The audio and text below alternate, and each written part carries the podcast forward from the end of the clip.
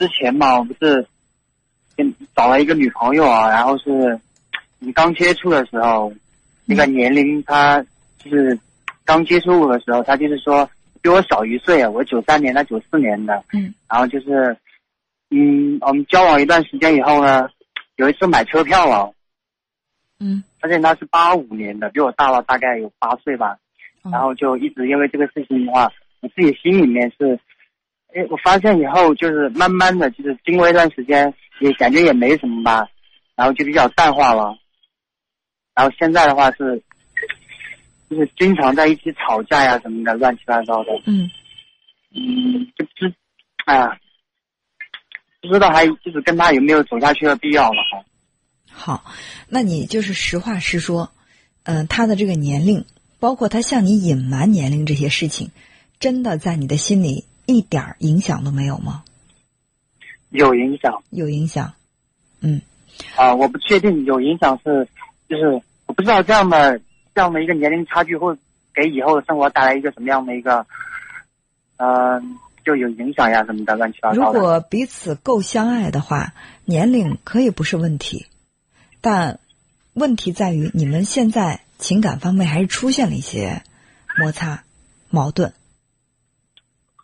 对他就是老是讲说什么我比较小气嘛，花钱呀什么的，嗯呃然后还是比较对他有什么不够去特别的信任呀什么的，就他老是怀疑。然后我我是是他怀疑你，还是你怀疑他呢？我对他没什么的，就是他老是怀疑我，就是说我为他花钱呀什么的，就是老是有隐瞒，就是就是比较小气了。他就觉得就是对他爱不够，乱七八糟的，就是就觉得他说我不够爱他等等的。嗯，那你觉得你够爱他吗？嗯，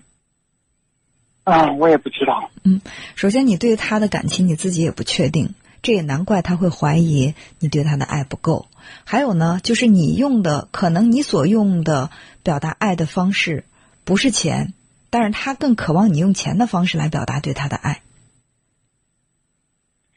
钱的话就是啊、你说、所以说他会觉得你对他的爱不够，因为你给他花的钱不多。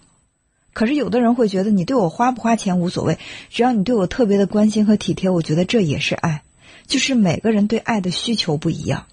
有的人需要的是关心、体贴、服务，有的人需要的是在肢体上的接触，有的人需要的是陪伴，而有的人就是觉得金钱和礼物更能代表爱。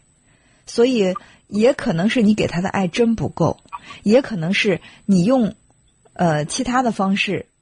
来表达你对他的爱，而他更渴望的是金钱。那么你们这个认识是有偏差的。应该是吧？嗯所以两个人在一起，什么样的状态最幸福呢？比如说，他最渴望的是你陪伴他，而你正好呢也觉得陪伴是能够证明你对他的爱的。那么就是说，他所要的和你所给的是相吻合的，那彼此的这种内心都会觉得很满足。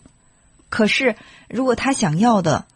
你给不了，而你给他你给的又不是他想要的，那么这样的矛盾就会出现了。是呃，如果是这样的状态，那年龄显然它会成为一个问题。嗯，只能说，如果够相爱的话，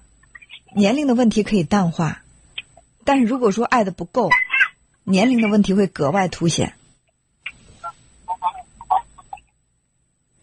所以你还是要认真的去考虑一下，你们彼此的感情究竟怎么样？你们在一起相处了多长时间？嗯，大概小半年了吧。小半年了。呃你觉得他最吸引你的地方是什么？最吸引的应该就是他是能力蛮强的，然后就是还有的话就是人长得也蛮漂亮的，还有嗯蛮会做生意的，呃那个嗯各方面都还可以啊。可是你这些评价可以用在情人身上，也可以用在普通的朋友身上，因为能力强、会做生意、长得漂亮这些词语，他都不走心，对吧？你可以一个同性的朋友，比如说你的一个哥们儿，也可以能力很强，然后呢特别会做生意，人特别帅，对不对？但是一个真正能够打动你的人，比如说你会觉得你们两个在一起，你的心情会特别的好。然后呢，他离开你会特别的牵挂他。然后你会觉得他身上有一些特质是别人没有的，而且他还可以给你到一种其他人给不了的感觉。这是形容爱人之间的那种感感情的，而你形容她，呃，无论是漂亮也好，或者是说，呃，嗯，就是会做生意啊，等等吧，会赚钱啊，能力强这些，他其实就是更像是形容一个普通朋友。所以我觉得你们的感情真的还没有深入，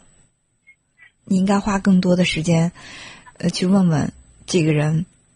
他是不是你真正内心所需要的那个人。然后再做下一步的打算。